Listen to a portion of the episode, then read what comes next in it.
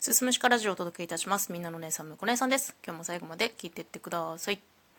えー昨日のことなんですけど、ものすごくショックな訃報が入ってきてしまいまして、皆さんもニュースで見たかもしれないんですが、漫画家の芦原ひな子さんという方が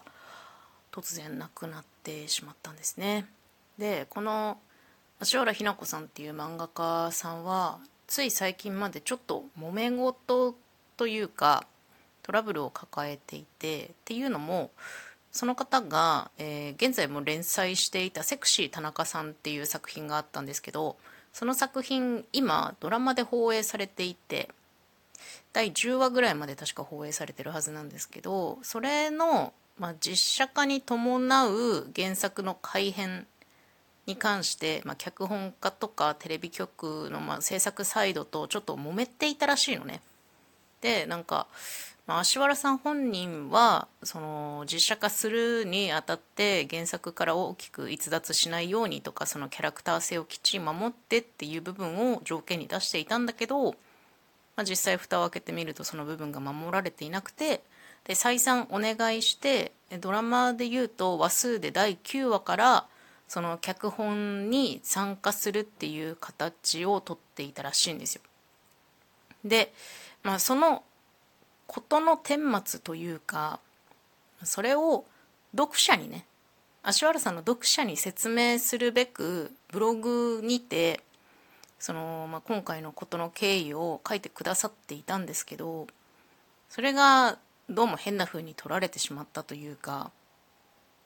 なんか多分これは私の憶測でしかないんですけどその芦原ひな子という漫画家さんっていうのはものすごく繊細な方でで優しい方で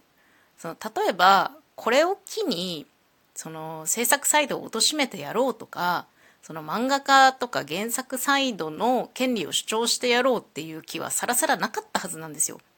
ただ多分本人が想定していた以上にことが本当に大きくなってしまって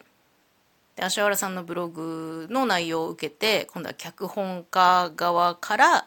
なんかこう声明を出されたりとかしてなんかそれを読む限りはなんか原作者ってわがままだよねみたいなこれも捉え方なんですけどなんかそれでうんなんかバトルみたいな構図になってしまったっていうのも多分芦原さん的にはすごい不本意だったと思うんですよね。で結局まあ本人はブログを削除して SNS にそのまあ、責めたかったわけじゃなかったんですごめんなさいって一言書いていなくなってしまって見つかった時にはもう亡くなってしまっていたっていう状態なんですけどもうそれがものすごい私はショックだったの。そのそもそもその芦原ひな子という漫画家さんがものすごく好きで高校生の頃からもうずっと好きで新作出たら買ってたし今までの作品もすごく好きでで今連載していたセクシー田中さんももちろん買っていたしっていうのが一点とあと私その漫画がものすごく好きで原作至上主義なんでメディア化反対派なのね。だからアニメ化とか舞台化とか実写化なんてもってのほかと思っててやっぱその漫画の世界観を別の媒体で表現するのは無理じゃねっていうのがあるのよ。それが漫画の良さだと思ってるから。やっぱ漫画を読みながらその先生が描くキャラクターの絵柄があって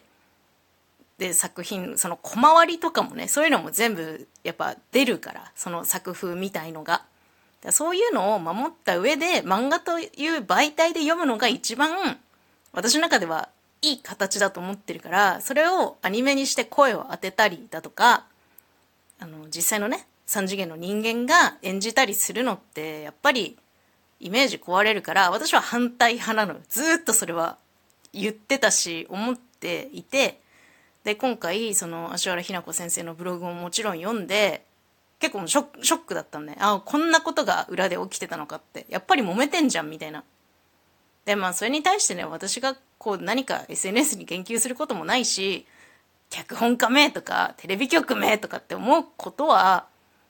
なかったんだけどもうなくなってしまったからさ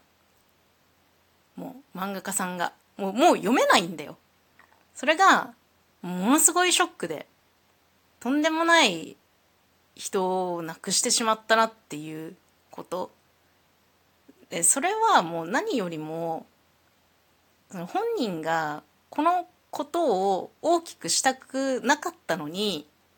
周りがどんどんどんどんこう苛烈な争いにしてしまったそういう構図にしてしまったっていうのがある程度責任あると思ってて。だから私は一概に今回の件は脚本家とかテレビ局が加害者だとは思っていないんですけどあえて加害者を決めるのであれば無責任な発言で今回のことを大きくしてしまった人たちだと思っている。もしかしたら私もそれに加わるのかもしれない。何かもっと違う方法で芦原日奈子っていう人物を守る方法があったのかもしれないってすごく思ってる。すごくショックを受けています。なので、まあ、この収録で何が言いたかったかっていうとやっぱそのやっぱ当事者以外がやいのやいのもう言うのやめないっていうことですね。でも本人たちにしかさその気持ちって分かんないし外野がいくら言ってもやっぱね事態ってよくならないと思うなと思った。いや分かんないよ。それが当事者が求めているのであれば